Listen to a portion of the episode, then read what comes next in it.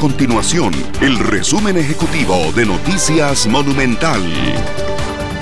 Hola, mi nombre es Fernanda Romero y estas son las informaciones más importantes del día en Noticias Monumental.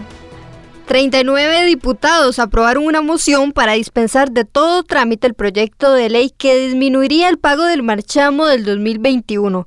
La iniciativa caminará de una forma más ágil en la corriente legislativa luego de ser dictaminada en la Comisión de Asuntos Hacendarios. Los legisladores corren con la aprobación de esta iniciativa porque el primero de noviembre el Instituto Nacional de Seguros INS inicia el cobro del marchamo.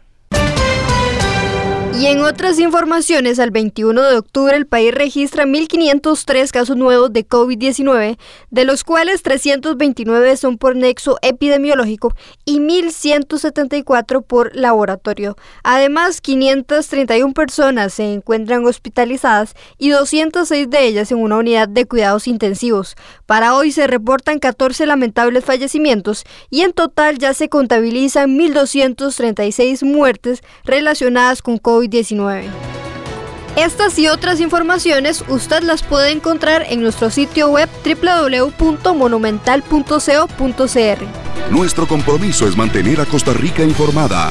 Esto fue el resumen ejecutivo de Noticias Monumental.